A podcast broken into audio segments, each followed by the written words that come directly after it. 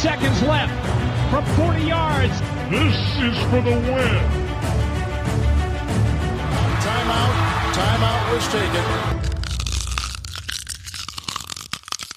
Hallo und herzlich willkommen zu einer neuen Folge Icing the Kicker, dem NFL-Podcast in Kooperation zwischen dem Kicker und der Footballerei. NFL Week 4 steht schon an und auch die hat es wieder in sich. Wir schauen für euch und mit euch auf die spannendsten Duelle des kommenden Wochenendes. Mein Name ist Kutscher, aber ich bin natürlich nicht alleine heute mit dabei. Sind Grille vom Kicker. Moin Grille. Grüßt euch, ich freue mich wieder zurück zu sein nach meinem Concussion Protokoll Eintrag. Schuan aus der Footballerei ist auch dabei. Moin Schuan. Moin moin, freue mich dabei zu sein.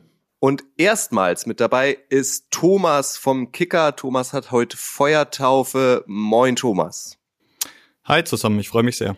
Thomas, erzähl doch einmal einleitend in zwei, drei Sätzen, ähm, seit wann du infiziert bist vom NFL-Virus und was deine Lieblingsmannschaft beziehungsweise dein Lieblingsspieler ist, damit wir äh, alle dich gut einschätzen können. ähm, da muss ich ganz kurz ausholen und der ein oder andere äh, aufmerksame Hörer hat mich schon mal von Michael grüßen gehört, denn mein Lieblingsteam sind die Atlanta Falcons und ähm, ja, infiziert bin ich tatsächlich seit dem ominösen Super Bowl 28 zu 3 und äh, bin das Gegenteil eines Erfolgsfans und seitdem eben für Atlanta. Er mag das Sehr Leiden. ich kenne nicht viele Falcons-Fans. Ihr? Nee, überhaupt nicht. Wenig. Ich, ich kenne vor allem wenige Falcons-Fans, die im Fußballbereich gleichzeitig noch Foot-Fans sind. Also da ist das doppelte Leiden vorprogrammiert. Uh. Okay, hey, ich bin Cowboy-Fan und Hertha-Fan. Von daher geht auch immer noch härter. Sitzen wir in einem ähnlichen Boot, ja. Thomas, schön, dass du dabei bist. Ähm, wie ihr es gewohnt seid, wollen wir mit euch äh, auf die, wie schon angedeutet, spannendsten Duelle des kommenden NFL-Wochenendes ähm, vorausblicken. Wir haben uns da vier schöne Spiele ausgesucht. Heute Nacht, in der Nacht von Donnerstag auf Freitag, geht NFL Week 4 ja schon los mit dem Duell der Dolphins bei den Cincinnati Bengals. Da einige von euch uns erst am Freitag hören, ähm, wollen wir auf dieses Spiel nicht groß eingehen. Trotzdem, wie immer, ein kurzer Temperaturcheck mit dir angefangen, Grille. Wer gewinnt denn heute Nacht? Bist du Team Dolphins oder Team Bengals? Äh, ich komme vielleicht später nochmal ganz kurz auf das Spiel zurück, aber ich bin hier in dem Fall Team Bengals, weil klar, sie haben jetzt letzte Woche ihr ersten Sieg erstmal erreicht. Joe Burrow hat sich gefangen, der war ja davor auf on pace für 111,6 oder so in der Saison. Das war die ersten zwei Wochen ganz schlimm. Aber jetzt haben sie sich, glaube ich, ein bisschen gefangen, auch wenn der Gegner natürlich ein bisschen äh, leichtes Futter dafür war.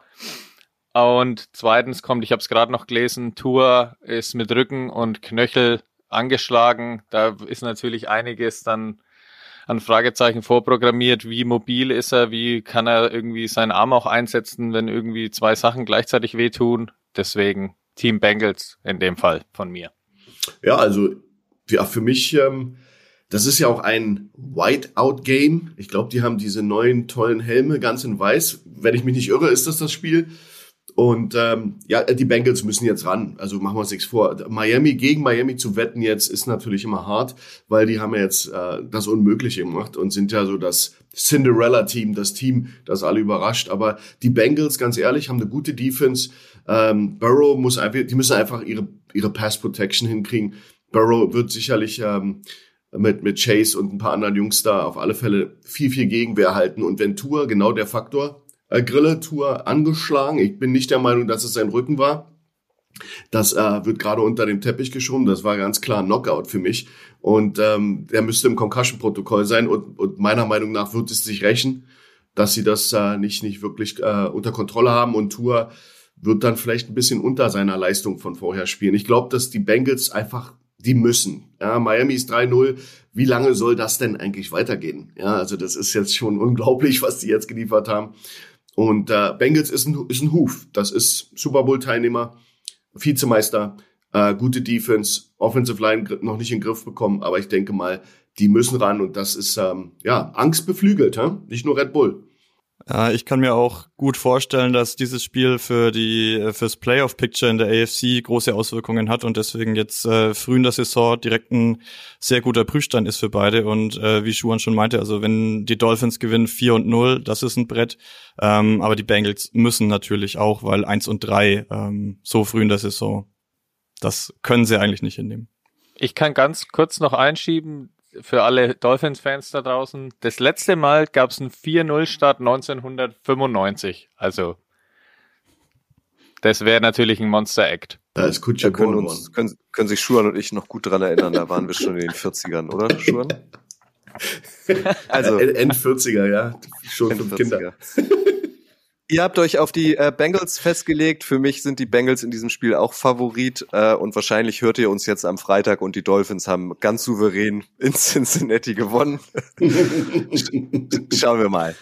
Ähm, wir sprechen über Spiele am kommenden Sonntag und wollen einen ganz kurzen Ausflug noch mit euch machen. Und zwar gehen die London Games los.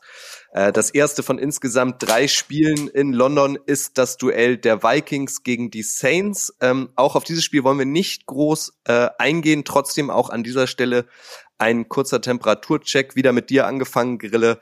Ähm, wie sehr freust du dich drauf, dass es jetzt äh, drei London Games im Oktober gibt? Es folgen ja noch die Giants gegen die Packers am 9.10. und die Broncos ähm, gegen die Jaguars am 30.10.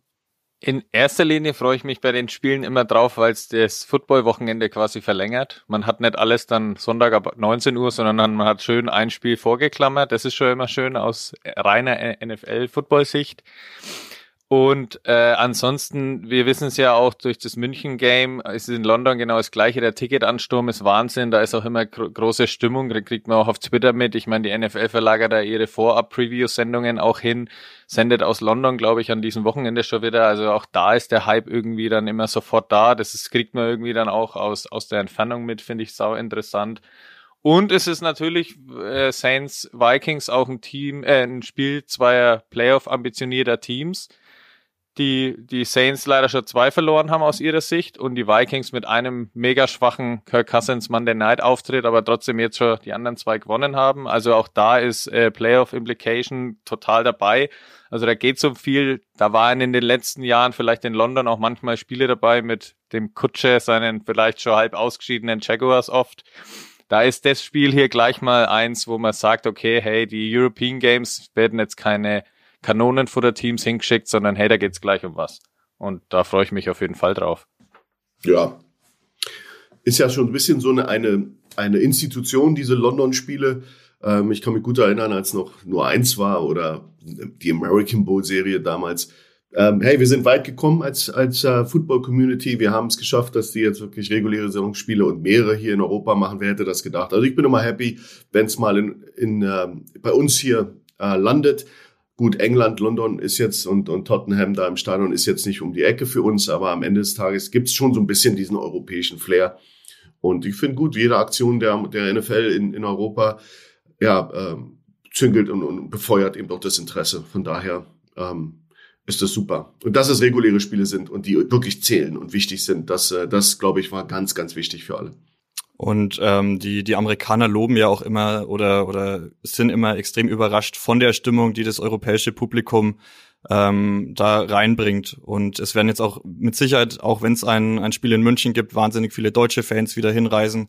Ähm, es sind ja auch zwei wahnsinnig beliebte Teams, also Vikings, Saints, äh, klangvolle Namen. Ähm, das Minneapolis Miracle ist, denke ich, noch einigen vor Augen. Also es war auch in den Playoffs, gab es da schon heiße Duelle.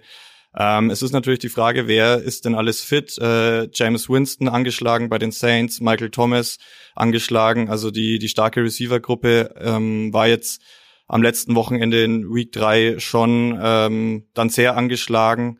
Ähm, ich favorisiere in dem Spiel die Vikings. Mit meiner NFC South-Brille natürlich auch. ich wollte genau das Gleiche aufgehen, auch wenn, auch wenn die Offensive unter ähm, Kevin O'Donnell noch nicht so klickt, bin ich auch bei den Vikings, ganz klar, weil da Jefferson, Thielen und Devin Cook, den haben sie jetzt letzte Woche auch schon mehr ins Laufen gebracht. Da sind die Waffen fitter und irgendwie auch eine Stufe höher als gerade bei den Saints.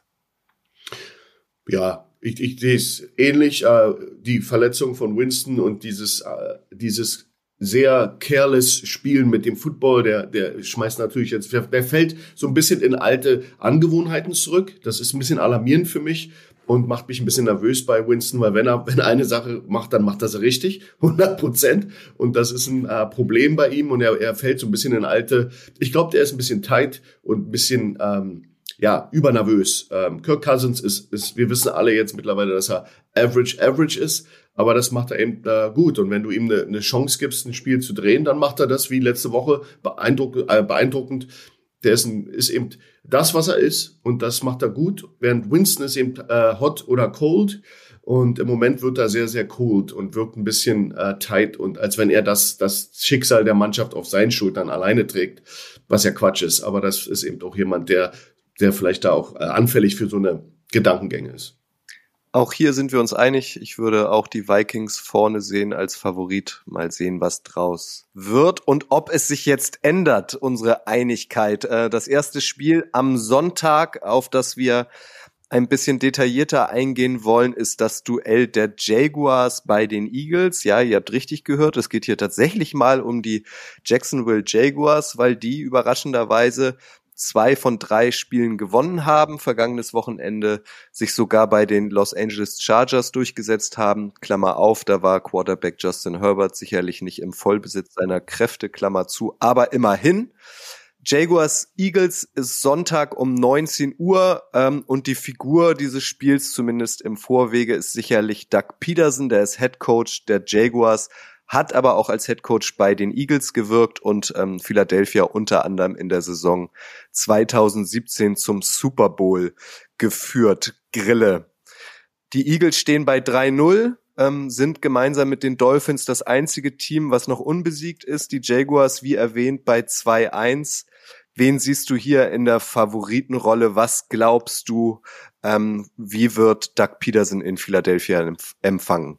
Das ist natürlich die große Headzeile quasi über dem Spiel, was es letzte Woche eben auch war bei den Eagles. Da haben sie gegen Ex-Quarterback Carson Wentz gespielt und wie sie den wieder willkommen geheißen haben, das wissen wir ja alle. Mit einem 24-8 haben sie die Commanders weggebügelt. Zwischenzeitlich waren minus Passing Yards da, also das war kein schönes Wiedersehen für Wentz und ich denke mal, die Eagles streben natürlich auch an Doug Petersons Jaguars ähnlich oder genauso wegzubügeln.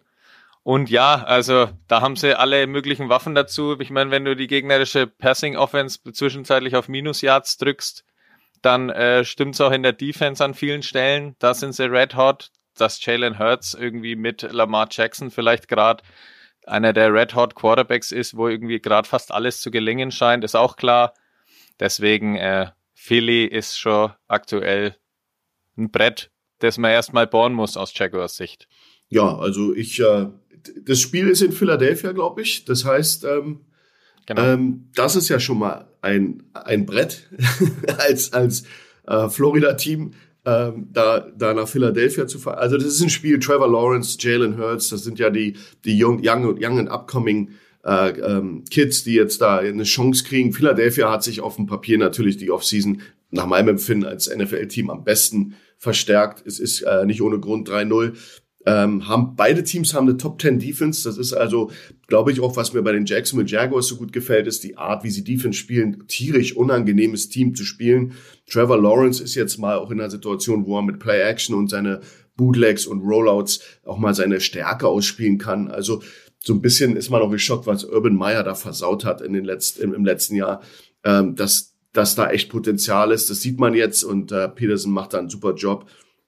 Uh, Jacksonville hat, hat äh, ist, ich habe mal geguckt, beim Takeaways, also die Bälle weg, wegklauen beim Gegner sind sie vor den für die Philadelphia, aber Philadelphia hat die zweitmeisten Sacks gemacht in der Liga. Das ist eine Monster-Defense auch und sollte sie auch sein bei den Verstärkungen, ja. Und äh, man muss mal sehen, ich habe mit die Injury Reports gecheckt, die scheinen alle beide ein bisschen äh, verschont geblieben zu sein. Also da ist jetzt nicht klar, da wird noch sich was ansammeln im Laufe Laufe der der der Woche, aber ich glaube, das ist im Verhältnis, wenn du mal andere siehst, ist das schon ein bisschen ein bisschen entspannter die Situation. Und ähm, Gut, ich bin der Meinung, Eagles, Eagles sind auf dem Papier das bessere Team. Jalen Hurts spielt echt verdammt gut. ähm, hat auch äh, viele Waffen. Äh, Davonta Smith, da brauchen wir nicht drüber reden. Nach einer ruhigen ersten Woche hat er jetzt einfach wahnsinnig losgelegt. Da sind so viele Waffen und eben die Defense. Aber Jacksonville ist ein Team, was die Eagles auf alle Fälle challengen kann. Ähm, gerade auch aus Hinsicht Defense und Hinsicht der Verbesserungen in der Offense. Wird eine enge Kiste nach meinem Empfinden, aber die Eagles sind für mich eigentlich on, haben jetzt einen Lauf. Und das, äh, das wird schwer sein zu stoppen, weil sie so ein bisschen auch ihre Prophezeiung erfüllen. Ich äh, finde die Eagles auch überraschend stark, aber ähnlich wie wir es vorhin bei Miami besprochen hatten, es kann eben nicht immer so weitergehen. Und ich traue Jacksonville im Spiel wirklich sehr viel zu. Ich glaube, Doug Peterson ist richtig heiß auf seine Rückkehr. Ähm, wenn man so aufs Wetter oder aktuell die Situation in den USA schaut, ist es natürlich gut, dass das Spiel nicht in Florida ist. Aber die Frage, wie es denn da eben in Philly aussieht, wo es ja dann auch gern mal äh, ungemütlich ist und jetzt mit dem Sturm. Also ich denke, es kann hier wirklich sehr aus Running Game ankommen. Und da ist Philly natürlich eine Wucht, auch mit dem Quarterback und sie können wahnsinnig viel Play-Action machen. Ähm, aber trotzdem traue ich den Jaguars hier eine Menge zu, was dich sicher freuen wird, Kutsche. Ein kleiner Sidekick an dieser Stelle. Es ist auch ein Duell äh, zweier früherer College-Stars. Ähm, Trevor Lawrence, der Name ist schon gefallen, wurde ja von den Jaguars als First Overall Pick ähm, genommen, galt als ein überragendes College-Talent, aber er hat äh, nicht die Heisman Trophy als bester College-Spieler gewonnen obwohl er ein Überflieger war, sondern die ging 2020 an Devonta Smith. Und die beiden treffen jetzt aufeinander. Devonta Smith ist mittlerweile bei den Eagles ein, ein Wide Receiver, hatte letztes Wochenende eine ähm, herausragende Leistung gezeigt ähm, mit, ich glaube, neun Catches für knapp 160 Yards. Schuan, wenn du die beiden vergleichst, wer, was sagt dir dein Gefühl, wer wird ähm, besser performen am Sonntag? Werden wir mehr über Trevor Lawrence im Nachgang sprechen oder über Devonta Smith? Na gut, Devonta Smith hatte jetzt so ein ähm, Outcoming. Ja, der hat jetzt natürlich, jetzt sind alle alarmiert. Du weißt ja in der ersten Woche, ich glaube, da war gar kein Catch im, im ersten Spiel und dann haben sie jetzt, äh, hat er jetzt richtig, richtig losgelegt. Das heißt, der ist auch natürlich auf dem Papier äh, the man, äh, den man stoppen muss. Und das, das wird Aufmerksamkeit der Defense generieren. Da muss man sehen, wie produktiv er jetzt sein kann. Das öffnet natürlich äh, äh, ja, Avenues für andere Wide Receiver, andere Spieler, sich dann da hinein zu, zu äh, arbeiten. Trevor Lawrence ist jetzt auch, auch im Fokus, weil das Spielsystem, was sie spielen, kommt ihm zugute. Nochmal, sie haben sich verstärkt, die, die, die Offensive Line äh, arbeitet okay zusammen und du hast aber auch, auch diese, die, die, ähm, die, äh, er wird eben bewegt, die Pocket wird bewegt. Er ist nicht, sitzt nicht hinten wie eine Boje und lässt sich abschießen wie in der Vergangenheit, sondern der ist eben auch in Bewegung. Alle so Sachen, wofür er ja galt, als wofür er ja stand. Er war ja ein Top-Athlet, der ist ja wirklich auch ein sehr beweglicher Spieler, kann eigentlich jeden Wurf machen und das nutzen jetzt ähm, die, das, die Jacksonville nutzt das jetzt aus und macht das sehr elegant und haben ihm eben auch Waffen gegeben. Laufspiel ist okay. Also ich denke mal, wir werden mehr über Lawrence reden als über Smith, einfach weil Smith wird spezielle äh, äh, Behandlung bekommen von einer guten Defense. Da muss man sehen, wie er, wie er sich da freilaufen kann. Aber Trevor Lawrence, ähm, ja, der ist sicherlich der Mann, der jetzt äh, endlich zeigen kann, was er kann. Und da, da dürsten ja alle in den USA nach, weil der, ist ja, der ist, sieht ja auch noch gut aus und ist ja nun wirklich auch the All-American Kid. Ja. Ich wollte an der Stelle auch noch mal Doug Peterson und vor allem Trevor Lawrence in Verbindung dazu werfen, weil ich habe letzte Saison auch oft über Lawrence geschimpft, aber im Nachhinein, wenn man das jetzt nach drei Wochen gesehen hat, wie Coach Schuhan ja auch schon angesprochen oder angerissen hat, ähm, was Urban Meyer da versaut hat, ist ja unglaublich gewesen, weil Lawrence war wieder letzte Mensch da hinten gestanden, der nur sich überrennen hat lassen oder aus Verzweiflung dann seine Pässe einfach vorgeschleudert hat auf Anspielstationen, die nicht da waren. Dann hat er 17 Interceptions gesammelt, war irgendwie auch eine, eine Lachnummer von einer Woche zur anderen. Und jetzt hat, sieht man, er hat nur eine Interception in drei Spielen. Er bringt fast 70 Prozent seiner Pässe an, also das sind Top-Werte. Und in Verbindung dazu eben, was Coach Schuren sagt, die O-Line funktioniert besser, er bewegt sich besser, seine Mitspieler laufen sich frei, das Laufspiel mit James Robinson funktioniert, Christian Kirk ist auch überzeugend als Wide Receiver da. Also da ist ganz viel, was jetzt schon funktioniert und wo man ja auch sagen kann, hey, unter Doug Peterson muss ich trotzdem noch weiter was entwickeln. Also das kann ja noch höher rausgehen. Also das sind ja, wir reden hier von den ersten drei Pflichtspielwochen und jetzt sieht Trevor Lawrence so aus, wie man sich ihn von Anfang an eigentlich vorgestellt oder gewünscht hat. Und das ist schon echt auch Doug Petersons Verdienst an der Stelle. Ja, ich fand das auch überraschend. Also, weil du ihn gerade auch angesprochen hattest, Grille, Christian Kirk ähm, kam ja im Sommer aus Arizona, hat einen riesigen Vertrag bekommen. Alle haben sich zunächst gefragt, ähm, was sehen sie jetzt in dem? Und sie stellen ihn in den Slot. Er ist aktuell der, der achtbeste Receiver der NFL in den ersten drei Spielen gewesen. Ähm, und einfach eine, eine Top-Waffe für Trevor Lawrence. Also auch wirklich so ein, so ein Safety-Net, der läuft sich irgendwie immer frei und ähm, ist, also ist für mich so das, das Gesicht des Jacksonville-Aufschwungs, zusammen natürlich mit, mit Trevor Lawrence. Gut, Jan, dann mach du doch mal den Anfang. Dein Tipp, wer gewinnt das Duell? Jaguars zu Gast bei den Eagles, Sonntag 19 Uhr Kickoff. Also ja. ich sehe ähm, ja ein sehr ausgeglichenes Spiel. Die Eagles bei 4 und 0. Ja, ich, ich gehe mit den Eagles. Es wird knapp, aber ich gehe mit den Eagles. Also, ich bin da ganz dabei. Ja, Entschuldigung, Grille. Also ich denke, das wird auch eine enge Kiste. Aber es wird trotzdem 26, 23 für die Eagles, weil es ein Heimvorteil ist, weil die Zuschauer rowdy sind, weil sie ähm, Jacksonville mal zeigen werden, wie es in Philly Town abgeht. Und äh, das ist ja schon ein Unterschied, ob du in Philadelphia bist oder in Jacksonville in einer Erholungsstätte für Rentner. Ich bin da auch, ich wollte auch bei drei Punkten raus. Ich denke, der letzte Score gehört den Eagles, aber es ist knapp. Die Jaguars bleiben das ganze Spiel dran und es ist dann am Ende 31, 28 oder vielleicht ein Touchdown am Ende, es dann noch ein wenig deutlicher aussehen lässt. Aber ich denke, das geht bis in die letzten Minuten rein, dass da für beide Seiten was möglich ist und die Eagles mit Heimvorteil ziehen das Ding dann am Ende. Ach, wenn ihr mich sehen könntet, im Moment können es nur die drei Jungs. Ich grinse hier innerlich, also dass die Jaguars mittlerweile ähm, wirklich ernst genommen werden, ähm, das ist ja fast schon ein bisschen unheimlich. Das ist ja, wenn äh, meine Lieblingsmannschaft, das freut mich natürlich. Ähm, und deswegen muss ich natürlich eine Lanze brechen. Ich reite oder ich schere hier jetzt aus, erstmals an dieser Stelle, und ich sage, die Jaguars gewinnen hochdramatisch ähm, mit einem Field Goal in letzter Sekunde und zwar 24, 22. So, hier habt ihr es zuerst gehört. Das zweite Spiel, das wir besprechen wollen, ist am Sonntag um 22 Uhr 25 unserer Zeit. Das ist ein Division-Duell in der AFC West.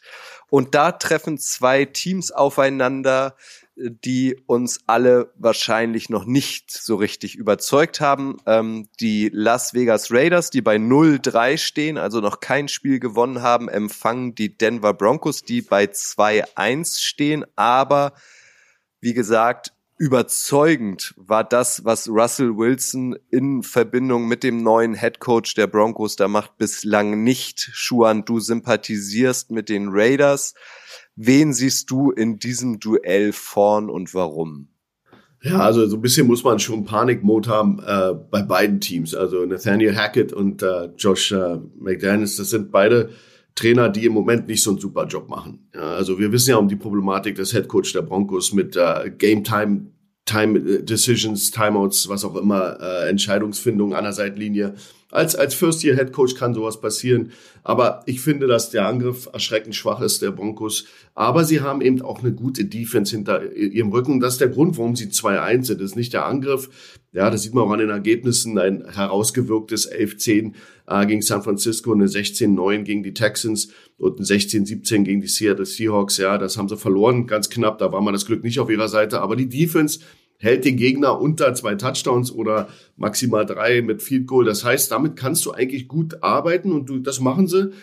Ähm, Russell Wilson spielt so ein bisschen verhalten. Ich habe das Gefühl, dass er dieses Russell guckt, macht er nicht so richtig gut. Man sollte ihn so ein bisschen, äh, das ist genau selber, was ich vorher meinte mit diesem, dass man sieht, dass er so tight spielt, dass der eben mega Vertrag unterschrieben hat und jetzt hat er viel, viel Pressure und muss abliefern und er verkrampft. Das ist einfach so mein Gefühl.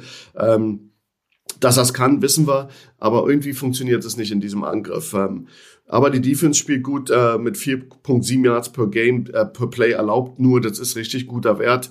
Ähm, sind mit sind sie Sechster in der NFL damit äh, und ähm, ja und bei Points allowed äh, der Defense sind ist nur Tampa vor ihnen. Also das wird eben sie lange lange äh, carryen und tragen durch durch die nächsten Spiele. Aber du bist eben immer du kratzt an einer Katastrophe vorbei. Du kannst auch du könnten auch 0-3 sein, ja, wenn ein bisschen weniger Glück da ist. Ähm, im anderen, im Umkehrschluss, die Raiders, ja, Derek Carr, wollen wir nicht drüber reden, struggled, hat Probleme. Ja, also der ist eben, ähm, ja, auch jemand, der on the run ist. Offensive Line funktioniert nicht bei den Raiders. Das wird sich auch niederschlagen im Spiel gegen die Broncos, die eine gute Defense haben und die Gas geben. Das wird hart für Derek Carr wieder. Und ähm, vielleicht ist der das Zünglein an der Waage ist das Kicking Game, weil da punkten die Raiders. Mit Daniel Carlson haben sie eben den auf der, der tied den ersten Platz mit acht geschossenen Field Goals. Und er hat noch nicht ein Field Goal verpasst. Also von daher ist das vielleicht das Zünglein an der Waage. Das ist für mich auch ein enges Spiel. Aber Russell Wilson, ich bin mir nicht sicher, was da das Problem ist. Also das äh, funktioniert nicht. Ähm, ja, ich bin auch von den von den Raiders bislang sehr enttäuscht. Sie haben ja in der in der Offseason, es ist eine, eine wahnsinnig schwere Division und die Leute haben natürlich gesagt, Carr ist jetzt der, der schlechteste Quarterback in der Division und die meisten sehen die Raiders auf dem letzten Platz. Ähm, und da waren sie immer so ein bisschen säuerlich und meinten, naja, lasst uns erstmal spielen und wir werden es euch schon beweisen. Und aktuell beweisen sie halt gar nichts, sondern stehen 0 und 3 und das ist äh, schon eine, eine Enttäuschung, finde ich. Ähm, jetzt natürlich Denver Division Duell 6 der lieben, letzten sieben Spiele gegen Denver gewonnen. Ähm, die Raiders, also klare Vorzeichen oder die, die Vergangenheit spricht für die Raiders. Jetzt natürlich, ähm, ja, kommt da eine, eine Monster-Defense mit Denver. Das ist schon, schon krass und da auf das Spiel freue ich mich auch schon sehr. Ähm, das wird, glaube ich, echt richtig gut in, in Las Vegas. Krasse Stimmung, gutes Wetter. Ähm, es wird, glaube ich, echt, ähm, ja, endlich auch mal eine, eine richtige Probe für die, für die Raiders. Also die müssen jetzt auch wirklich haben den Druck und ich bin gespannt drauf. Ich bin da genauso mega gespannt drauf und bei mir ist ganz klar, also die Raiders sind so eine Pass-Heavy Offense, die dann, also K muss werfen, macht er auch immer, macht dann jetzt schon Fehler und jetzt trifft er hier auf die von Coach Schuren schon angesprochene vor allem Secondary der Broncos, die einfach sensationell ist mit Patrick Surtain, der hat noch keine einzige Reception zugelassen, keine in drei Spielen. Dann kommt noch ja. Quan Williams, den sie von den 49ers geholt haben. Und mit Justin Simmons hast du einen oder für manche sogar der beste Safety da hinten. Also natürlich weißt du, dass Carr dann Devontae Adams wieder suchen wird, der ja auch schon drei Touchdowns hat. Das muss man ihm zugute halten. Also von daher, von der Touchdown-Quote hat der Wechsel funktioniert. Aber er hat nicht mal insgesamt 200 Yards und wird natürlich auch schon ein wenig gefragt. Jetzt hat er, glaube ich, gestern oder so ist er angesprochen worden, ob er sich nicht verwechselt hat oder doch lieber beim Aaron in Green Bay geblieben wäre dann hat er natürlich ein wenig so sich rausgeflüchtet mit, ja, wenn man von einem Hall of Fame Quarterback zum anderen Hall of Fame Quarterback wechselt, dann dauert es auch seine Zeit. Aber da sage ich halt ganz klar, ja, du weißt von Anfang an, was du bei K halt zu erwarten hast. Und das sind auch aus dem Nichts immer irgendwelche versuchten Pässe, die oftmals dann eben in einer Interception münden. Und gegen die Secondary sehe ich halt wirklich zwei, drei Interceptions, so hart muss ich sein, vorprogrammiert.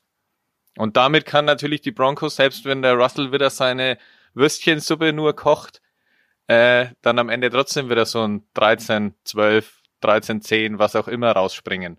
Also ein bisschen ist das aber auch so ein, so ein, also so ein, so ein Schlüsselspiel für beide Quarterbacks nach meinem Empfinden. Also auch ein Russell Wilson, wenn der jetzt noch mal, wenn der jetzt verliert, dann werden die, wird die Kritik noch viel lauter und Derek Carr ähm, brauchen wir nicht drüber reden. 0 und 4 ist, äh, wird nicht erlaubt. Also, was mich, was mir ein bisschen aufstößt, ist in der Red Zone, Derek Carr, wie er, der, der versucht auch viel zu erzwingen, wirft teilweise in Double Coverage, vertraut auf Waller, dass er den fängt, dann prallt er ab, ist eine Interception. Das sind alles so eine, so eine Spielzüge, wo man eben auch sehr viel auf sein Glück vertraut. Das hat vielleicht in der Vergangenheit ein bisschen funktioniert bei ihm. Das geht gegen Denver überhaupt nicht in der Defense. Die picken dir die, die Pille weg sofort. Und ähm, der muss ein echt clean, cleanes Spiel abliefern. Derek Carr, der muss sich, äh, muss auch mit, mit Adams besser harmonieren. Da wundert man sich auch ein bisschen, dass das nicht noch, noch mehr klickt bei den beiden. Und ja, und Josh McDaniel, der, der, über den redet gar keiner. Der, der neue Head Coach, der, der nicht, nicht so wackel, wackelfrei ist in seinem Approach. Also da, überzeugend ist das nicht, was sie da im Angriff machen.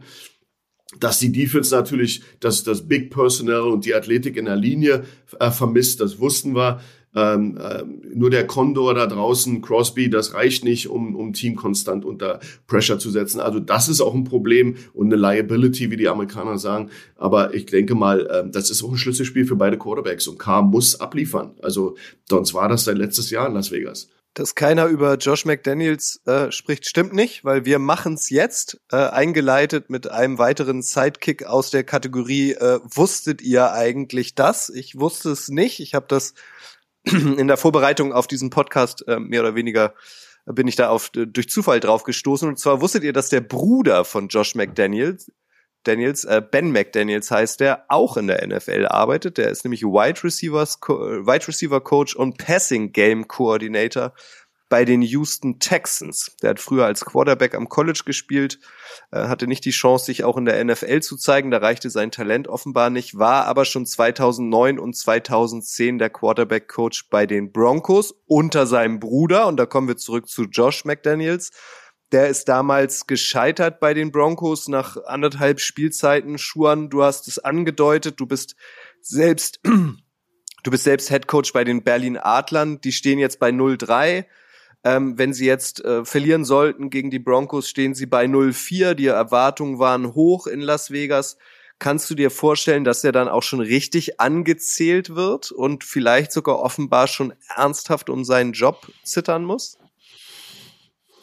Das ist bei den Raiders immer schlimm zu, zu ähm, ja, ist immer schwer, sich da äh, äh, einen Einblick zu, zu schaffen. Die haben es ja geschafft, Leute im Flieger zu feiern. Das haben die Raiders schon gemacht. Ich glaube, das war aus dem Flug von London zurück nach nach äh, Kalifornien oder sie sie halten ewig lange fest an Leuten, die schon Dead Man Walking sind. Also am, am Ende des Tages ist, ich glaube, das Experiment oder die die die dieser Versuch, dieses Projekt mit mit McDaniel's wird noch eine Weile gehen. Dafür ist seine Reputation zu gut. Äh, der wird auch immer Ausreden finden, warum es nicht funktioniert. Der wird sicherlich auch sagen, das ist ein Prozess, das dauert ein bisschen länger. Es ist ja auch meistens. Ähm, von daher glaube ich, dass das, dass der nicht angezählt ist. Aber der Sitz wird heißer. Die werden auch noch Spiele gewinnen, machen wir uns nichts vor, da werden noch ein paar Siege kommen, auch glorreiche Spiele, wo dann wieder das Internet, dann die ganzen Raiders-Fans äh, sie dann hochloben werden. Sie müssen jetzt einfach, und vielleicht fängt es dieses Wochenende ja an. Das kann ja sein. Dann hat man auch noch die verhassten Broncos geschlagen und dann kriegt man, ist man on the run und in drei Wochen sind sie dann 3-3 oder vier, was immer, und dann reden wir nicht mal mehr darüber. Ich denke mal, dass, dass der doch relativ sicher im Sitz ist, weil es ja auch immer eine, eine Eingeständnis ist, dass man in, in, in den Mist gegriffen hat, wenn man als, als Management jemanden anheuert, den man dann sofort wieder feuert. Das ist ja dann auch so ein bisschen nicht die Hausaufgaben gemacht. Und dass sein Bruder Ben oder wie er heißt in, in, in der NFL ist, wundert mich nicht. Also Vetternwirtschaft ist ja ganz groß geschrieben in der NFL, obwohl es nicht gerne gesehen wird. Aber wie viel Söhne und Brüder und etc. in der Liga, da fängt, fängt bei Belichick an der da seinen, seinen freaky, freaky Sohn da als Defense Coordinator hat, der aussieht, als wenn er gerade aus der, unter der Brücke geschlafen hat. Ja, das sind alles so Sachen, die würde sich ja normaler nicht erlauben können, wenn du nicht Belichick heißt. Also ich finde eine Frechheit, wie der da an der Seitlinie aussieht, der Junge. Ja, letztens hat man äh, fast eine Crack von seinem Hintern gesehen. Von hinten, der war, also, für mich ist das, äh, ist das eine zwei, zwei Klassengesellschaft ist der Nachname richtig gut, dann kannst du da eigentlich theoretisch machen in der NFL, was du willst. Und dass Ben dabei ist, der, glaube ich, seine, seine Sporen in Denver verdient hat zu Beginn, ja, sein Bruder war Headcoach, da hat er ihn angeheuert. Ja, und andere Leute äh, warten ihr Leben lang darauf. Gibt es gute Coaches in den USA, die nie eine Chance kriegen. Dann leg dich doch mal kurz fest, Schuan kurz, wer gewinnt dieses Spiel? Ja, es, hat, es bei den Raiders, äh, ich glaube, das wird ein Krampfspiel. Ich glaube, das wird da äh, sehr verhalten sein in, in, in äh, beiden Angriffsreihen. Aber ich glaube, die Defense der Broncos wird einfach dann auch das Zünglein an der Waage sein für mich. Äh, die werden der Derek Carr äh, malträtieren. Der Ball wird dann eben auch teilweise unkontrolliert rauskommen und dann ist es ein gefundenes Fresse für die Defense. Wird trotzdem ein Spiel sein, weil sie kämpfen müssen. Ich denke, es wird ein 20 zu 14 für die Broncos. Äh, ein Score Difference äh, und sogar noch mit irgendwie gemisst Extra Point. Also bei mir, ich habe es ja schon angedeutet, die Secondary wird das Spiel gewinnen, zwei, drei Picks von äh, Derek Carr einsammeln. Ganz einfach auch, ich bin ganz persönlich von den Raiders auch enttäuscht. Die sind letztes Jahr 3-0 gestartet und haben das äh, Gruden Headcoach Chaos gehabt. in der Saison, sind trotzdem in die Playoffs eingezogen und haben Devonta Adams dazu geholt, dann musste er ja eigentlich mehr verlangen. Und jetzt stehen sie 0-3 da. Josh McDaniels hat als Head Coach von seinen letzten 25 Spielen 20 verloren. Also da sechs Super Bowl-Siege als Offensive Coordinator der Patriots hin, hin oder her, als Head Coach funktioniert es da einfach noch gar nicht. Und ja, auch wenn die Broncos Offensive mit Sutton, Judy und halt Russell Wilson, der halt eben noch nicht so richtig guckt, noch nicht funktioniert, denke ich, geht das Ding knapp mit, wie, wie, wie vorhin angedeutet, wieder 13-10 oder irgend so ein Gurkenergebnis knapp für die Broncos, sowas sehe ich da schon. Also ein Low-Scoring-Game glaube ich auch einfach, weil die, weil die Broncos Defense dafür sorgen wird. Ähm, ich gehe jetzt allerdings mit den, mit den Raiders, weil die einfach gewinnen müssen. Und ich denke, das ist so ein, so ein Spiel, ähm, am Ende kann sich dann vielleicht keiner erklären, äh, wie sie es gewonnen haben. Ähnlich wie die äh, Seahawks zum Beispiel auch schon das gegen, gegen äh, die Broncos hatten. Da weiß dann keiner, wie, wie genau es läuft, aber ich denke, sowas braucht Las Vegas jetzt einfach und ähm, ja, irgendwie mit einem Field Goal, mit irgendeinem, keine Ahnung, wahrscheinlich wird dann noch ein Field Goal spät geblockt oder so eine Geschichte. Irgendwas, irgendwas Verrücktes und ich glaube, die Raiders werden das Spiel ziehen. Ich gehe da total äh, mit Thomas. Ich glaube das auch, dass die Raiders gewinnen und ich habe auch im Kopf, dass irgendwas Verrücktes passiert und das Spiel irgendwann vorbei ist und sich beide Teams fragen, entweder wie, wie, wie, wie konnten wir das denn jetzt verlieren oder wie konnten wir das denn gewinnen? Was ist denn hier passiert? Ich glaube auch, das wird so ein, so ein ganz skurriles Spiel. Mal schauen. Wir gehen weiter und zwar tauchen wir jetzt ein in die Night Games, angefangen mit dem Sunday Night äh, Game. Das ist in der Nacht von Sonntag auf Montag um 2.20 Uhr unserer Zeit, also was für die absoluten Nachteulen. Aber äh, unter Umständen wird euch was geboten, weil das ist das Duell Tom Brady gegen Patrick Mahomes. Also wir haben es letztes Jahr, glaube ich, in der Footballerei getauft, dieses Duell Goat gegen Götchen. Ähm, beide haben ihr Spiel am vergangenen Wochenende verloren. Brady und Mahomes sind als Verlierer vom Platz gegangen. Beide Teams stehen bei 2-1. Grille, welches Team wird deiner Meinung nach nach diesem Wochenende bei 3-1 stehen und welches Team wird bei 2-2 stehen? Aus der Vergangenheit weiß man ja, dass die beiden sich wirklich hier intensivste Duelle liefern. Das haben wir ja in den letzten Jahren ja in den Playoffs erfahren, mit Patriots gegen Chiefs oder mit Bucks gegen Chiefs. Also das sind immer geile Ergebnisse, geile Spiele gewesen. Also da denke ich, erwarte ich mir auch diesmal viel. Aber beide Offensivreihen haben natürlich in den letzten Wochen enttäuscht, was bei Tom Brady halt vor allem, und darauf kommen wir jetzt hier auf dem einen, kann ich ja jetzt schon meinen Schlüssel sagen, wenn ins, von seinem Offensivarsenal irgendwie gar nichts regelmäßig da ist oder er hat ja auch nie alles zur Verfügung. Also Julio Jones fehlt, äh, Mike, Adam, äh, Mike Evans hat letzte Woche gefehlt, Chris Godwin fehlt, dann muss er auf Russell Gage, dann haben sie Cole Beasley äh, kurzzeitig verpflichtet, auf den er dann letzte Woche auch irgendwie, glaube fast zehnmal geworfen hat. Also das sieht ja schon, dass da irgendwie ein wenig ja, Anspielstationsschwachstelle hoch 10 bei den Bucks gerade ist. Brady wirft nur 6,5 Yards im Schnitt, also das hat jetzt nichts mit Bradys Arm zu tun, was dann viele schon wieder rein interpretieren wollen, dass irgendwie die Bucks Defense den Brady zum Super Bowl tragen muss, wie damals die Broncos äh, Peyton Manning zum Super Bowl getragen haben. Das sehe ich jetzt da nicht. Aber es muss einfach mal sein. Also da kann ich auch Bradys Wut manchmal verstehen, was ihm so im Gesicht ablesen kannst oder wenn er die Tablets wegschmettert. Wenn es irgendwie in der Offseason äh, deine Mega-Offense zusammenstellst und dann am Trainingsplatz sind die nie da und im Spiel erst recht nicht. Also da ist natürlich schon was im Argen, wo ich sag, ja, das ist vielleicht so wegen der Schlüssel, wo Mahomes am Ende vielleicht dann eben mehr Möglichkeiten hat. Also beide Offenses ähm, sehnen sich jetzt, glaube ich, nach einem nach einem Bounceback-Game nach letzter Woche und ähm, die Quarterbacks, ähm, man, man hat die, den Frust in beiden Gesichtern gesehen. Also mir ist jetzt noch die, die Szene präsent mit Mahomes, wie er mit seinem Offensive Coordinator vor der Halbzeit oder beziehungsweise direkt zur Halbzeit rumdiskutiert, ob man jetzt dann noch ähm, den Versuch hätte ausspielen sollen, all in gehen, volles Risiko. Ähm, also da, da ist äh, Frust da bei Brady, der gegen, gegen eine starke Packers, die auch immer wieder ähm, seine wenigen Leute, die er da noch hat, nicht wirklich gefunden oder erreicht hat. Also die ähm, wollen es jetzt einfach beweisen. Ich meine, ähm, Sunday Night, da schaut ganz Amerika drauf. Da willst du nicht ähm, irgendwie irgendwelche Schwächen zeigen. Ähm, wird spannend. Es ist wirklich die Frage, wer bei den Bucks zurück sein kann. Ähm, Evans natürlich nach der Sperre wieder dabei, das ist extrem wichtig. Ähm, Gage, Jones und Godwin aktuell beide questionable auf dem Injury Report. Ähm, da hängt natürlich wahnsinnig viel ab. Perryman sehe ich gerade auch, also vier Wide Receiver auf dem Injury Report, das ist natürlich krass.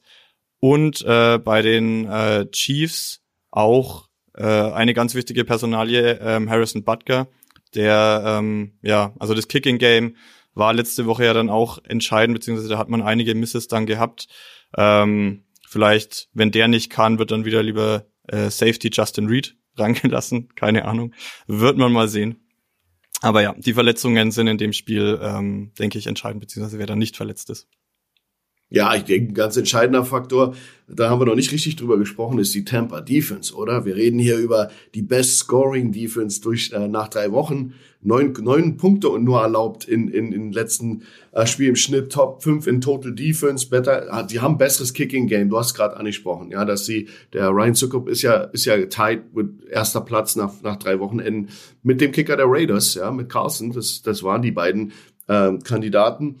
Ich glaube, dass die Defense äh, der Buccaneers, die klickt, die ist äh, zickig. Das ist ein äh, Garant dafür. Die haben auch jetzt mal kein Fallops gespielt, die, die, äh, die Buccaneers mit Dallas, New Orleans und Green Bay.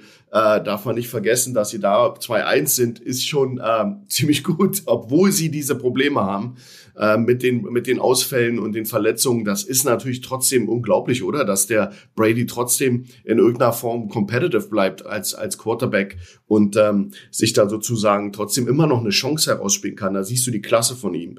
Aber was beide Teams unbedingt etablieren müssen, und das wird ungleich schwerer für die Chiefs, ist das Run-Game. Also wenn ihr euch die, die Stats, äh, Statline anschaut, die Chiefs haben eben combined, also die beiden äh, mit allen Zusammenläufern, 58 Yards gegen die Colts erlaufen im letzten Spiel was sie auch verloren haben. Und sie haben dabei, äh, bei, bei keiner der Running Backs hat über 30 Yards gehabt. Ja, das also combined waren es 58. Das ist natürlich ein magerer Wert. Ja, und äh, Leonard Fournette auf der anderen Seite beim Buccaneers, was war das? 34 Yards gegen die Packers. Gut, eine sehr, sehr gute Packers Defense. Aber du siehst, dass das, der Schwerpunkt des Angriffs liegt eben da äh, nicht so sehr auf dem Run Game. Das muss es aber, weil du das Run Game macht, öffnet eben auch das Passing Game. Und ähm, ja, was ein bisschen bedenklich für die Bergbucks ist, sein sollte, ist ein statistischer Wert. Mahomes ist 5-1, immer wenn er gegen den Number One Defense gespielt hat. Äh, also das heißt, der nimmt die Herausforderung immer gut an, ja. Und äh, wenn Evans zurückkommt, ist ein, das ist ein Riesenfaktor für, für, für mich. Also ich glaube, das ist für Brady ähm, wie, ein, wie ein Jungbrunnen. Und Julio Jones, sagt man, soll ja auch wieder da sein. Also wenn die beiden jetzt in irgendeiner Form spielen, bei Evans hat es ja nichts mit einer Verletzung zu tun. Der war einfach gesperrt. Das heißt, er sollte, wir sagen mal, fresh legs haben. Julio Jones muss man sehen, aber die beiden Waffen wieder dabei. Hey, dann hätten sie auch gegen Green Bay äh, äh, vielleicht besser ausgesehen, wenn Julio Jones dann dabei gewesen wäre, etc. Also du hast immer hätte, hätte, Fahrradkette. Aber mehr Waffen für Brady ist eben bedenklich für die Chiefs. Aber ey, Top Quarterbacks, äh, das ist echt ein schweres Ding. Wäre, wäre Fahrradkette heißt das, würde Lothar Matthäus jetzt sagen, Schuren. Stimmt. wer, ähm, wer so wie ich auch ein bisschen auf Gossip steht, also auf, ähm, auf schöne Sachen außerhalb des Spielfeldes, für den vielleicht noch ein Tipp, ähm, wer es noch nicht mitbekommen hat, Travis Kelsey, das ist der Tight End der Kansas City Chiefs, ähm, der war tatsächlich mal äh, Protagonist auch in einer TV-Dating-Show. 2016 hat er bei Catching Kelsey äh, 50 Girls One Tight End mitgemacht ähm, und hat sich da aus 50 Frauen seine Favoritin ausgewählt. Er hat sich am Ende für ein Mädel namens Maya Benbury entschieden. Sie sind mittlerweile nicht mehr zusammen, ist ja auch schon ein bisschen her, aber falls ihr das noch nicht wusstet, äh, schaut mal bei YouTube zum Beispiel. Ähm, Catching Kelsey heißt das Format. Ähm, das ist auf jeden Fall eine schöne Ablenkung, wenn man mal äh, was anderes als, als nur Football konsumieren will und sich Footballspieler in anderem Gewand anschauen will. Ähm, dann schaltet da mal rein. Ich würde da auch einmal bleiben. Äh, Frage an euch. Äh, die, die Chiefs waren immer dieses dreiköpfige Monster. Mahomes, Kelsey und Tyreek Hill. Vor der Saison, vorm Saisonstart haben wir ganz viel drüber diskutiert, wie sehr leiden die Chiefs unter dem Weggang äh, von Tyreek Hill, der jetzt bekanntlich bei den Dolphins die Bälle fängt. So nach, nach den ersten drei Wochen, wie fällt da euer Fazit aus? Wie gefällt euch die Offense der Chiefs ohne Tyreek Hill? Findet ihr, er fehlt an allen Ecken und Enden oder findet ihr, ähm, sie haben das ganz gut äh, gemeistert bislang ohne ihn? Also in erster Linie fehlt er natürlich mal an vielen Ecken, das ist klar, das war aber auch voraussehbar, gerade bei äh, Fourth Downs oder so, wenn man sich erinnert, wie oft irgendwie die Chiefs ja schon von guten Defenses in den letzten Jahren immer mal kurz an den Punt gedrückt wurden und dann war aber noch Vierter und drei, Vierter und sieben, Vierter und fünf und Andy Reid spielt das Ding aus und dann war immer irgendwie, Mahomes windet sich kurz raus oder wirft dann einen Sidearm-Pass rechts raus zu Hill, der dann das neue First Down generiert. Das war natürlich ein monstermäßiger Schlüssel. Also Ty Tyreek Hill hat natürlich noch viele andere Qualitäten, aber gerade diese wichtigen Downs, da war halt Hill einfach seine Number One Anspielstation gefühlt in ganz engen Momenten und das fehlt natürlich schon. Da ist Juju Smith Schuster und äh, Marcus Valdez Scandling, die sie halt äh, von den Steelers und von den Packers geholt haben, die müssen sich da erst noch an dieses Chiefs und Mahomes Spiel, der halt Spiele oder halt Spielzüge gerne mal rauszögert, erst noch dran gewöhnen.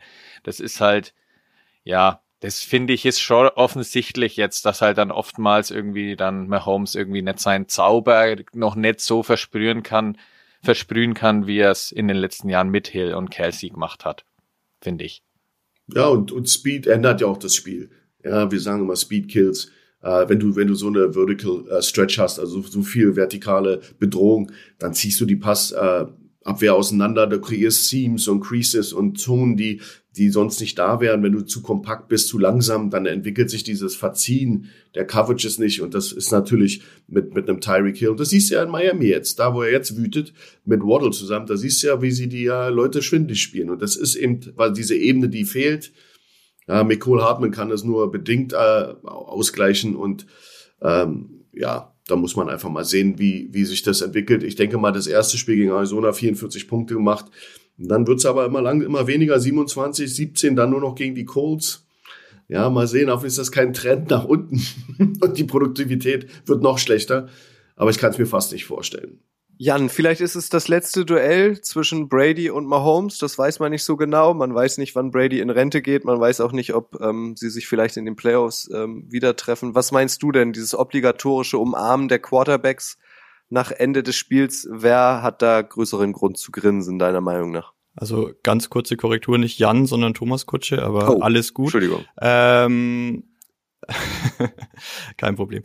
Ähm, ich nenne dich einfach glaube, Atlanta Zukunft. Ja, das ist okay. Ähm, dann muss ich sagen, wünsche ich mir natürlich, dass äh, Mahomes das größere Grinsen hat. Ähm, nein, ich glaube, ähm, es wird auch so sein. Ich glaube, niemand wird Kelsey catchen können. Die Zeiten sind vorbei ähm, mit dieser Show.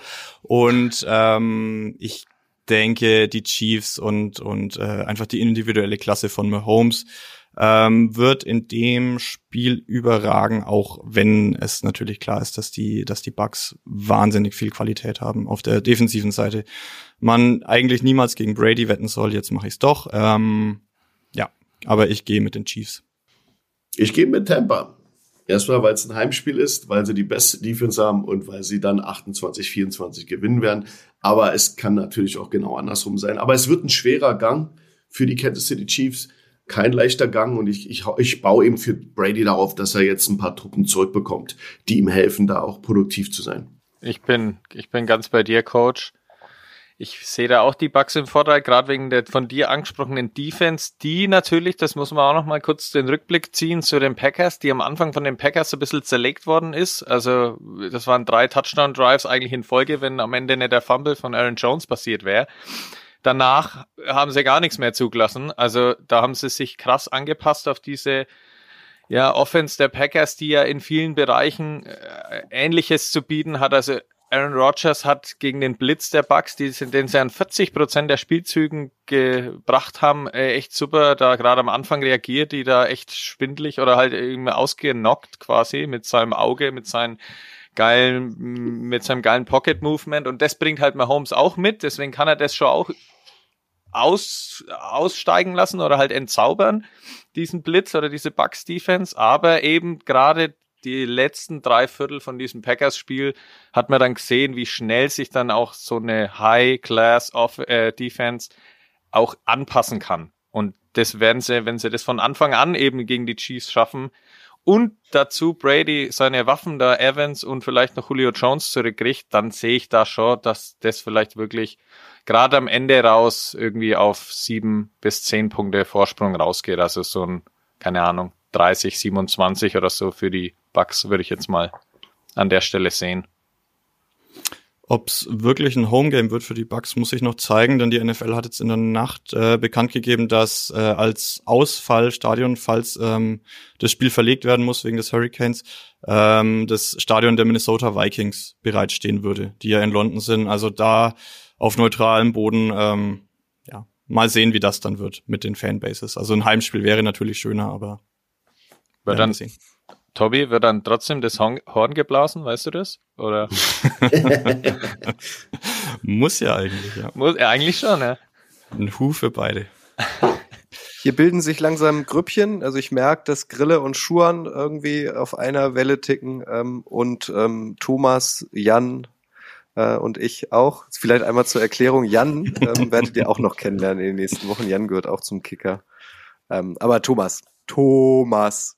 Ich reite mit Thomas ähm, wieder. Ich glaube, dass die Chiefs gewinnen, weil, äh, und über die beiden haben wir noch nicht gesprochen, weil Andy Reid dann, glaube ich, ein doch noch erfahrenerer Coach ist als Todd Bowles auf der Gegenseite bei den Buccaneers. Ich glaube, dass Andy Reid jetzt unter der Woche da schon irgendwas auftüftelt und die Chiefs am Ende dramatisch die Oberhand behalten. We will see. Mal sehen, ob diese Gruppen, diese Grüppchenbildung jetzt auch bei unserem letzten Spiel Bestand hat. Äh, da sind wir jetzt beim Monday Night Game. Das findet statt von äh, Montag auf Dienstag unserer Zeit um 2.15 Uhr. Auch das ist ein Division-Duell.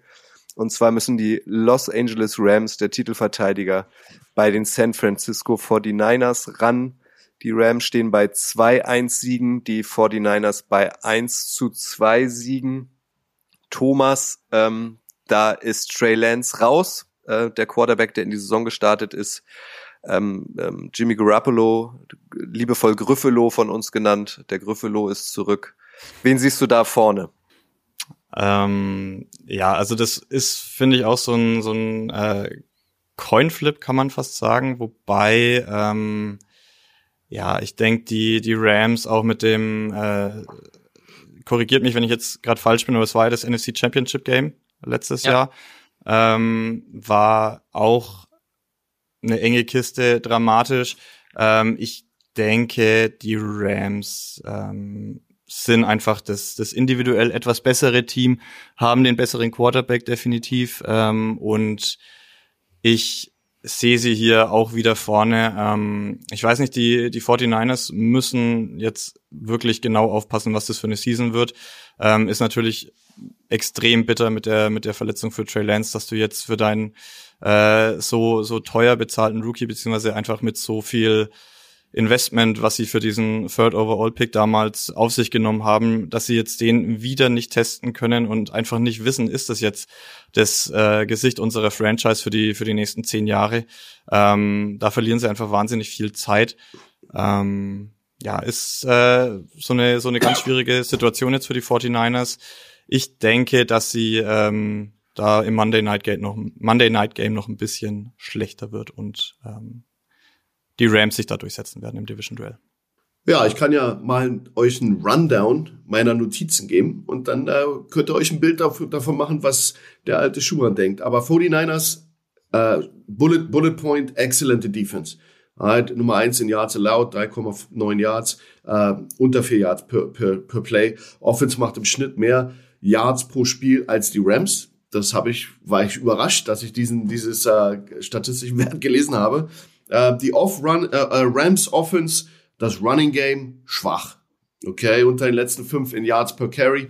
Ähm, nach Woche drei. Also das sind immer alles sehr, sehr kurzfristige äh, ähm, äh, Momentaufnahmen, aber die muss man einfach mal ansprechen. Ja? Also muss Laufspiel etabliert werden. Und das jetzt natürlich gegen eine sehr, sehr gute Defense der 49ers. Jimmy Garoppolo, müssen wir alle nicht drüber reden, muss absteppen. Ja, aber die Defense kann natürlich jedes Zünglein an der Waage sein, ihm eben Turnover, Possessions besorgen. Und wir wissen natürlich auch alle, dass Jimmy Garoppolo keine Starting Raps hatte, als äh, Trey Lance, dass das Experiment Trey Lance dann wirklich ernsthaft angegangen wurde. Das ist ein Faktor. Du, du klickst nicht Du, wir wissen, dass äh, Jimmy G auch durch seine Vertragsverhandlungen nicht wirklich ein Teil der Mannschaft war über einen langen, langen Zeitraum. Äh, das muss alles wieder wieder ähm, äh, sich einspielen, die die das Zusammenspiel und das in kürzester Zeit. Also wie gesagt, ich denke mal, das letzte Spiel, wo er grottenschlecht war und echt schlechte Entscheidungen gefällt hat, ist kein Gradmesser. Für mich ist Jimmy G der klassische Game Manager, was er schon immer war. Aber bei dem Kader, das ist ein Super Bowl Kader bei den 49ers, braucht er auch nicht mehr sein. Der soll nur nicht der, der, der Grund sein, dass das Spiel verloren wird. Der muss einfach nur das, das Game managen, Fehler minimieren, die Abstimmung mit den Receivern. Der hat ja noch Erfahrung. Ja, das ist jemand, der hat eben, der war im NFC Championship Final und der war im Super Bowl. Das ist ein, ein Quarterback, mit dem kannst du gewinnen. Ja, und ähm, es war eben doch eigentlich für mich, und das habe ich keine Hehl draus gemacht. Für mich war mit dem Roster, den die 49ers haben, war das Trey Lance Experiment genau zur falschen Zeit. Mit Jimmy G von Anfang an hätten sie auf alle Fälle einen besseren Ride gehabt. Ich weiß, alle kippen Gülle über Jimmy G im Moment und alle sind super schlau. Der Typ hat trotzdem, weiß, wie man gewinnt. Der Typ hat einen Track Record, dass er die Mannschaft weit führen kann.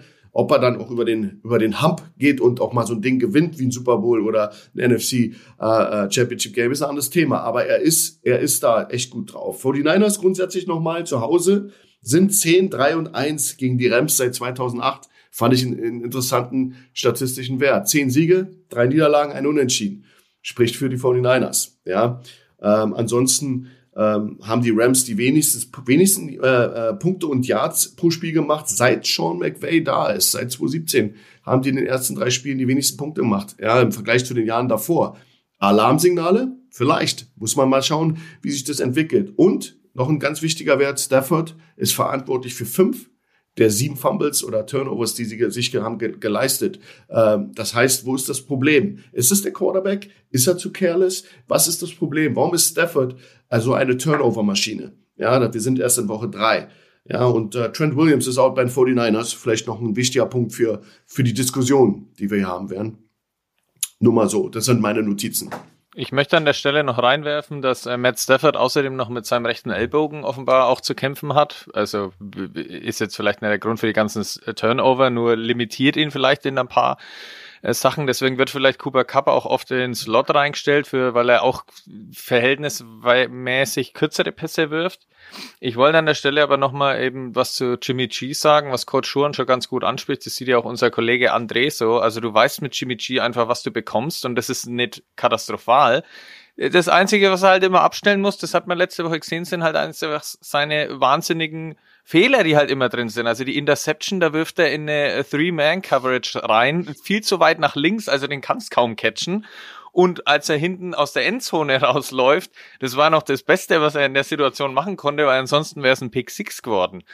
Also das sind diese zwei, drei Dinge, die er pro Spiel abstellen muss. Ansonsten kommen da auch gute Sachen bei rum.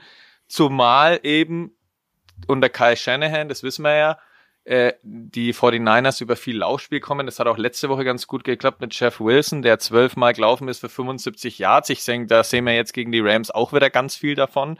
Und George Kittle, der letzte Woche erst nach Verletzung wieder so richtig reinkam und noch nicht so der große Faktor war, wird natürlich jetzt von Woche zu Woche auch wieder besser. Und das ist natürlich für Jimmy G eine zuverlässige Anspielstation, auch die er dann bei seinen wenigen Pässen, das kannst du ja auch unter Kai Shanahan und Jimmy G Zeiten oder in den letzten Jahren weiß man ja, okay, äh, die 49ers gewinnen auch ein Spiel mit dem Quarterback unter dem Trainer, auch mal, wenn Jimmy G nur zehn oder zwölf Mal passt im ganzen Spiel. Also das geht alles klar bei den 49ers. Also da kann man sich auf äh, ja eine physische Angelegenheit einstellen, die die Rams dann erstmal ja überwinden müssen. Und dass Kai Shanahan über Sean McVay äh, oft obsiegt, ist auch bekannt. unabhängig von dem NFC-Finale letztes Jahr, wo dann die Rams eben als späterer Super Bowl-Sieger gerade so 2017 gewonnen haben, also eine ganz knappe Kiste, gab es in den letzten drei Jahren in den Regular Seasons drei Sweeps der 49ers, also 6-0 in den letzten Regular Seasons für die 49ers unter Kyle Shanahan. Also äh, Sean McVay musste auch mal beweisen, dass er diesen Schlüssel oder diesen Headcoach-Kontrahenten da auch mal knacken kann. Und ja, die Waffen sind bekannt und äh, 49ers haben da einiges im Petto. Dazu noch eine gute Defense auch noch. Also, ja, wird, wird geil. Geiles Spiel einfach. Auf alle Fälle. Sean McVay und äh, Kyle Shanahan, die beiden angesprochenen Headcoaches, haben übrigens auch eine gemeinsame Vergangenheit. Die haben beide äh, bei den damals noch äh, heißenden äh, Washington Redskins ähm, gelernt, waren da Kollegen. Jetzt sind die Redskins ja die Commanders. Ähm, Aaron Donald würde ich noch einmal kurz ansprechen wollen. Schuan, der wohl dominanteste, dominanteste Verteidiger der NFL in den letzten Jahren, ähm, ist auf der einen Seite bei den Rams da, auf der anderen Seite ähm, haben wir Nick Bosa, ähm, sein Pendant bei den 49ers, auch ein sehr dominanter D-Liner. An dieser Stelle auch nochmal ein kleiner Sidekick. Die Familie Bosa, mit der solltet ihr euch auch nochmal beschäftigen. Irre spannend. Ähm, der Papa war damals First Rounder in der NFL. Ähm, der angesprochene Nick Bosa ähm, war First Rounder, dessen Bruder Joey Bosa wurde auch in der ersten Runde genommen, damals von den Chargers und äh, deren äh, Urgroßvater, ähm, der war ein US-Mafiosi, ein berühmt-berüchtigter in den 1930er Jahren, der unter anderem für El Capone gearbeitet hat. Also taucht da auch gern nochmal ein. Die Familie Bosa ist, ist ähm, sehr interessant. Schuan, wen siehst du ähm, im Vergleich Aaron Donald gegen Nick Bosa vorne. Wer wird deiner Meinung nach dem Spiel am, in der Montagnacht äh, mehr den Stempel aufdrücken? Na, erstmal hat ja Donald auch einen Meilenstein mit seinem hundertsten Sack letzte Woche, äh, glaube ich, äh, eingestellt und da sich also also ähm, ähm, sehr hervorgetan. Du musst ein bisschen äh, unterscheiden zwischen einem Defense End und einem Defensive Tackle. Das ist ein Inside-Spieler, der, der Aaron Donald ungleich schwerer, sich in Szene zu setzen, macht er aber trotzdem richtig gut. Ähm, ich glaube aber, dass Bosa, wenn er gesund und äh, sein Potenzial ausspielt, da bei den bei der nicht ganz sattelfesten Offensive Line der, der Rams äh, mehr Schaden anrichten kann. Obwohl Trent Williams raus ist bei, bei den 49ers, aber ich glaube, das können die äh, äh, vielleicht äh, besser handeln. Aber die Rams haben schwaches Laufspiel, der wird da hinten sitzen, der Stafford wie eine, wie eine Duck. Ich glaube, Bosa wird da schon ganz schön was bringen. Aber wer weiß, ich denke, beide werden dem Spiel ihren, ihren, ja, ihren Stempel aufdrücken und ich denke mal, Bosa, einfach weil er ein End ist, wird da ein bisschen mehr äh, Einfluss haben, weil sie werden ihm Donald wie immer doublen und trippeln. Du wolltest noch was sagen, Grille? Ich wollte ich wollt gerade noch den Namen Bobby Wagner reinwerfen, der natürlich auch eine ganz wichtige Rolle haben wird. Der muss natürlich sich um den starken Niners Run kümmern. Und da wird es auch spannend zu beobachten sein, ob er das eben kann. Shanahan kommt mit ganz vielen verschiedenen Schemes da um die Ecke und Bobby Wagner ist ja bekannt. Das hat er in den letzten Jahren bei den Seahawks immer bewiesen, dass er das alles gut lesen kann in besten Momenten. Vielleicht, wenn er einen Topspieler erwischt, kann er das irgendwie äh, einigermaßen mit seinen Kollegen handeln. Wenn nicht, äh, wird er gnadenlos überlaufen das wird, finde ich, ganz spannend zu sehen sein. Ähm, ja, das, das Duell an den, an den Lines wird einfach sehr spannend, denke ich auch. Ähm, wie, wie Coach Schuhan gerade meinte, also Aaron Donald muss man doppeln oder äh, mit, mit drei Mann für ihn abstellen und dann fehlt halt eben mit Trent Williams einer der besten Left Tackle der Liga, für viele der beste. Und ähm, es ist halt auch die Blindzeit und dann, ähm, ja, also auch da sehe ich dann irgendwie, geht mein Gefühl Richtung Rams, weil ich glaube, das wird dann einfach zu wackelig. Mit, mit Jimmy G, der dann eben äh, mal was übersieht, äh, in, in Coverage wirft. Ähm, und dann sehe ich da auch den ein oder anderen Pick Six fliegen, ehrlich gesagt. Gut, Jan geht mit den Rams, Grille, Schuhen. Thomas übrigens auch. Also, Thomas geht auch ich, mit den Rams. Thomas ja. und Jan gehen mit den Rams. Ich spreche nochmal mit Jan, aber ich denke, das ist nicht Zumindest diese Folge, mit den 49ers. Zumindest diese Folge ziehe ich das jetzt einfach durch, da musst du durch. Atlanta. Genau. Nee, Schuhan, Schuhan geht mit den 49ers. Äh, 10, 3 und 1 zu Hause gegen die Rams. Äh, in den, seit 2008 muss ja für irgendwas stehen. Jimmy G wird sich seine Number One Raps im Training jetzt, äh, wird, wird dafür sorgen, dass die was gelten äh, wird zurück zu den alten guten Zeiten. Mit, mit Good Old Kylie wird er dann, dann das, den Gameplan machen, wie sie das gewohnt sind. Zurück, äh, der alte Leader ist zurück, äh, wird, wird besser spielen. besser managen das Spiel, wird diese Knucklehead-Throws nicht mehr machen in Doppel- und Triple-Coverage. Und dann wird eine, eine starke Defense den Unterschied machen. Die Rams haben nach meinem Empfinden ähm, auch eigene, sehr, sehr große Probleme.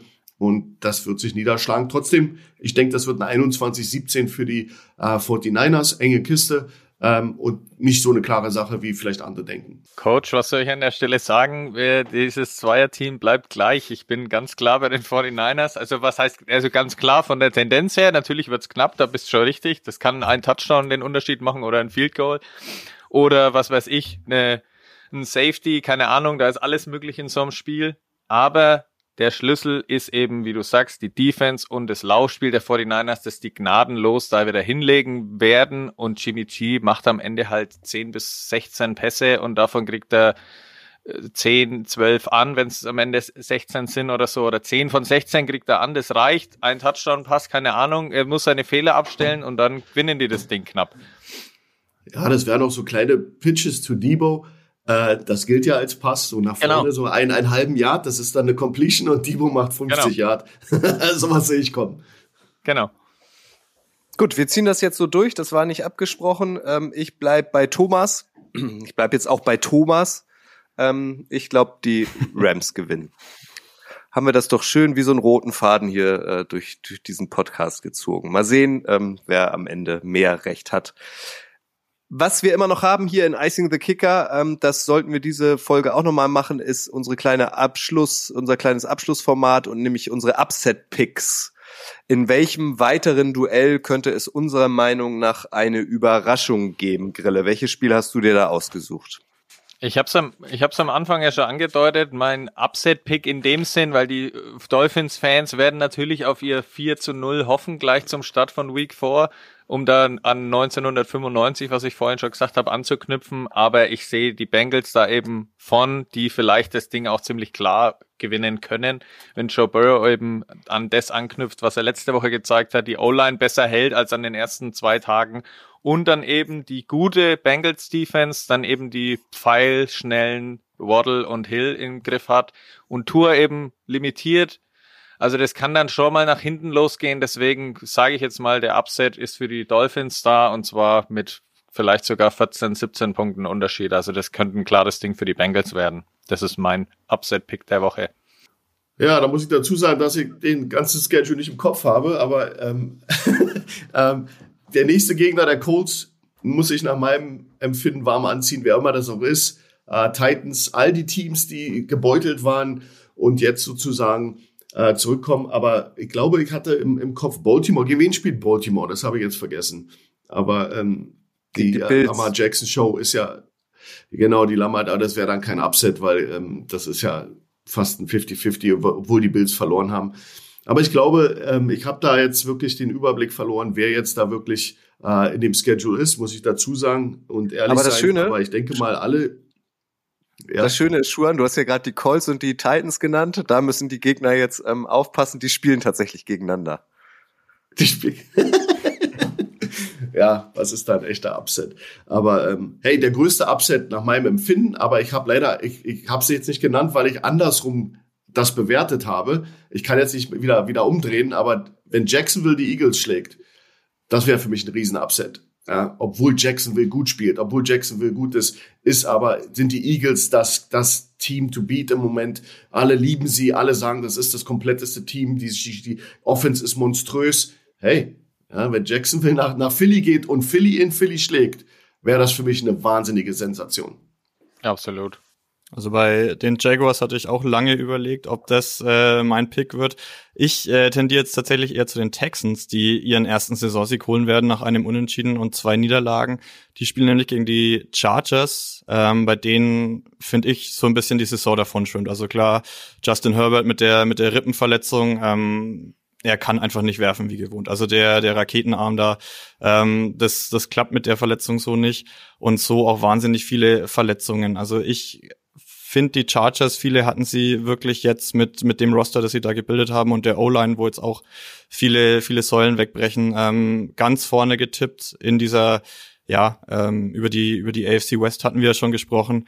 Ähm, in der eigentlich wahnsinnig engen Division, ähm, aber ich glaube, die sind jetzt zum Saisonstart einfach ähm, noch nicht so weit und die, die Texans ähm, werden überraschen. Für mich ist der Upside-Pick der Woche, die Jets werden bei den Steelers gewinnen.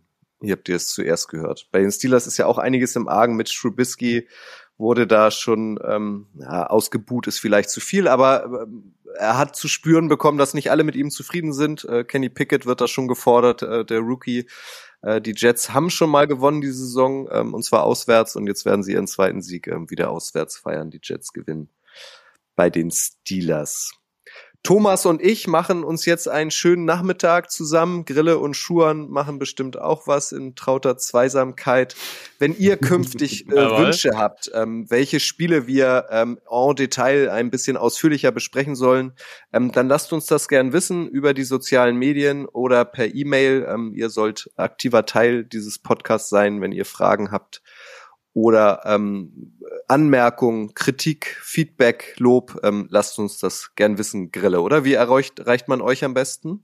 Bei uns ist es genauso, also wir liefern ja auch über Social Media bei Kicker viel auch in Richtung Football, aber da kann man auch so natürlich Kom Kommentare hinterlassen oder Vorschläge oder natürlich auch per Mail kann man alles finden auf kicker.de. Da wird dann auch viel im NFL-Ressort in den letzten Wochen ja schon und jetzt in den künftigen Wochen ja auch viel berichtet und so. Und das sind wir auf jeden Fall immer zu erreichen. Ist, unser Büro ist immer besetzt, sozusagen. Sehr gut. Thomas, für dich, erste Folge Icing the Kicker war okay? Ja, für Thomas und Jan eine tolle Erfahrung.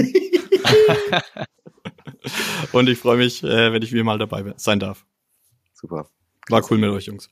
Dann danke ich euch, Schuan, ähm, auch ein Dank an dir, an, danke an euch fürs Zuhören. Ähm, ihr wisst, während der NFL-Saison gibt es eine frische Ausgabe Icing the Kicker immer donnerstags beim Podcast-Dealer eures Vertrauens. Und ihr wisst, bleibt gesund, das ist das Wichtigste und viel, viel Spaß am Wochenende bei NFL Week 4. Danke euch drei. Danke, ciao. Wir ziehen uns jetzt die Travis Kelsey Romanze rein. da bin ich raus. Ciao. Ciao.